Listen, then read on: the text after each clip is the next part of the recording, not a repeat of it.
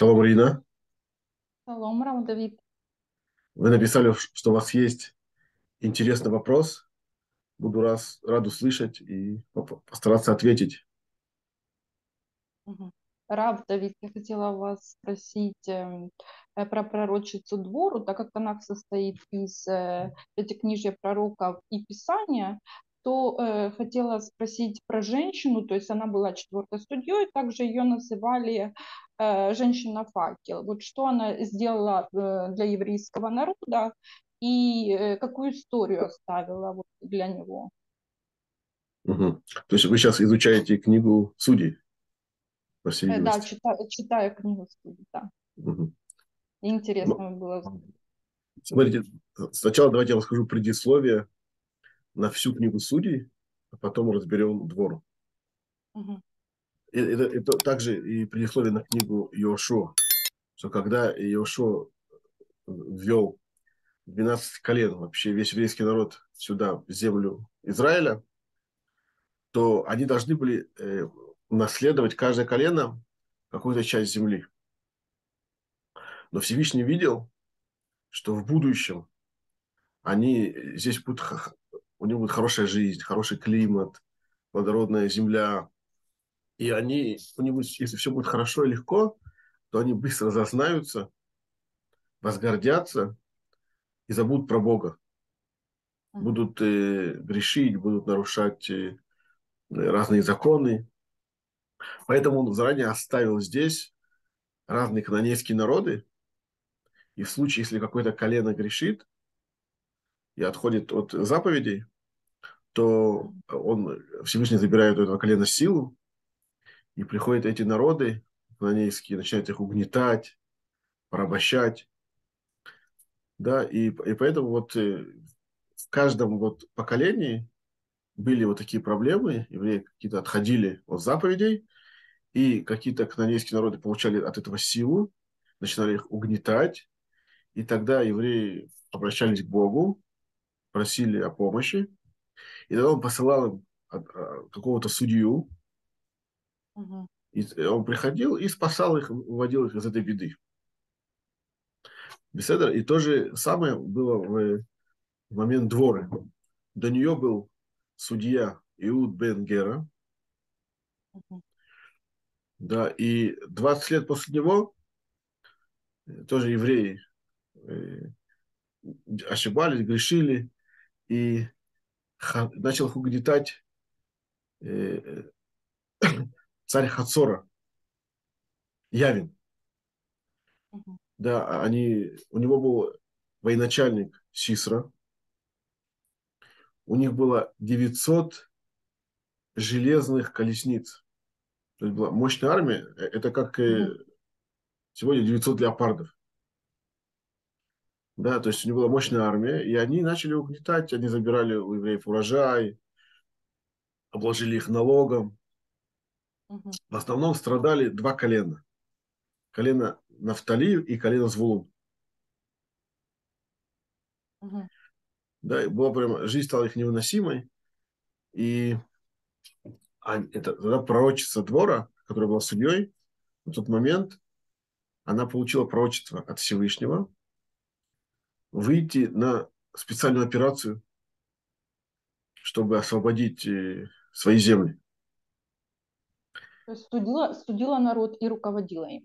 Да, да, да. Она, она получила пророчество э, выйти на специальную операцию и для этого мобилизовать 10 тысяч солдат из колена Нафтали, из колена Звон.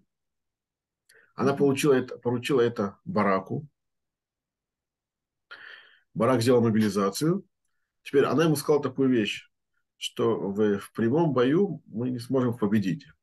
Конечно, Всевышний нам сказал, что будет чудо, то есть мы победим. Но все понимали, что это не будет чудо, как во время выхода из Египта, когда просто море расступилось и закрылось. Это, это было время, э, Египет это было время открытых чудес. А здесь должно было быть, конечно, рассчитывали на чудо, но должно быть чудо какое-то природное. И, и тогда Двора, она э, придумала стратегическую такую ловушку. Она сказала Бараку заманить всю армию сестры к реке Кишон. Угу. Да, и они, они спустили их к реке Кишон, и за ними погнались э, войско Сесры, да, э, все это э, царство Хацора. И в это время полил сильный дождь, и река Кишон вышла из берегов. И все эти 900 колесниц железных, которые были гордостью и силой армии Сесры, стали большой обузой. Там появилось такое болото, все начало вязнуть в этом болоте. Начался переполох среди а, армии. Они начали убегать. И барак с солдатами начал их догонять и разгромил эту армию.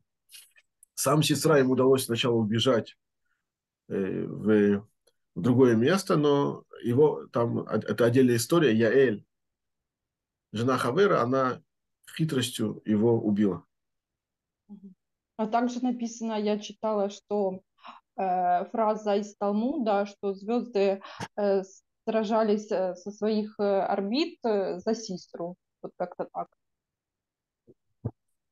Нет, это, это, это, не за Систру, это было, это было наоборот, сестра, он, он потерпел полный, полный крах. Да, вся армия была разбита, включая и сестру. Mm-hmm. Да, мощная армия. Да, невозможно было ее победить никаким тогда обычным способом. Mm-hmm. Ну и после этого ну, э, э, вторая особенность э, двора, что она сказала свою известную победоносную песню. Так же, как евреи, когда вышли из Египта, прошли море, они сказали песню, песню на море. Да, также и, и двор рассказал песню. Теперь, в чем э, главный аспект этой песни?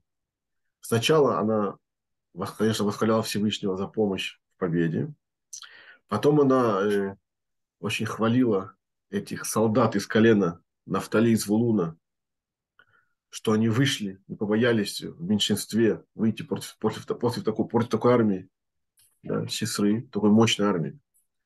Дальше она ругала другие колена, которые не участвовали в мобилизации. То есть были колена, например, э, вообще колена, которые, э, э, и Нафтали, которые участвовали, они не были прямо бойцами, не были солдатами, они практически не участвовали в этом в войнах. Потому что они сидели внутри Израиля. А вот такие колена, как Дан, как Ашер, которые сидели на границе, и часто, да, они были пограничными, и часто участвовали в разных войнах, у них были хорошие бойцы, они не захотели прийти на помощь. Они сказали, нас напрямую это не касается, да, и добровольно они не пошли. Вот и двора ругала их, что они не, не, не пришли помочь другим коленам. И потом даже двора прокляла э, те народы, которые жили вот непосредственно в том месте, где проходили бои, и, и никак не хотели участвовать. Сказали, это, это э, наша как раз края, нас это не касается, это их э, внутренние как бы разборки, пускай они сами разбираются. И они никак не помогали, их помощь была очень важна. Так эти народы, э, которые остались равнодушными, двора проклял. Да, и, и, и, и опять восхваляла Всевышнего, да, что за, за чудеса. Самое главное, да, что она увидела, то есть чудеса были подобные выходу из Египта, только они не были такие открытые, как, э, как во время Египта. И какой главный посыл песни «Дворы» и вообще всей этой истории? Во-первых, нет безнадежных ситуаций. То есть, когда вас, вам совсем плохо и тяжело, и вокруг угнетают, и вроде бы нет никаких шансов, обращайтесь к Богу, да, и Он всегда услышит, всегда поможет. И вторая вещь – это не будьте равнодушными к вашим близким людям. Да, не говорите, меня это не касается, это их личные проблемы. Если вы можете чем-то помочь, участвуйте в их судьбе, помогайте им. И в будущем, когда у вас тоже будет ситуация сложная, они тоже помогут вам, тоже э, да, придут вам на помощь, вам, вам на защиту. Да, и после этого э, еврейский народ дальше стал э, жить хорошо, служить Всевышнему. И до следующей ситуации, когда опять евреи начали отходить от, от Бога, и тогда пришел следующий судья. Ирина, большое спасибо за вопрос. Ну, очень здорово, что вы читаете Танах. Там очень много интересных, ярких, сильных персонажей. И желаю вам э, изучать Танах еще глубже, понимать э, особенность каждой ситуации и индивидуальность каждого персонажа, а самое главное, уметь адаптировать это под вашу жизнь и извлекать для себя актуальные уроки. Да, Рама. И вам тоже, Рав Давид, большое спасибо за такие открытые и интересные ответы. Всего хорошего.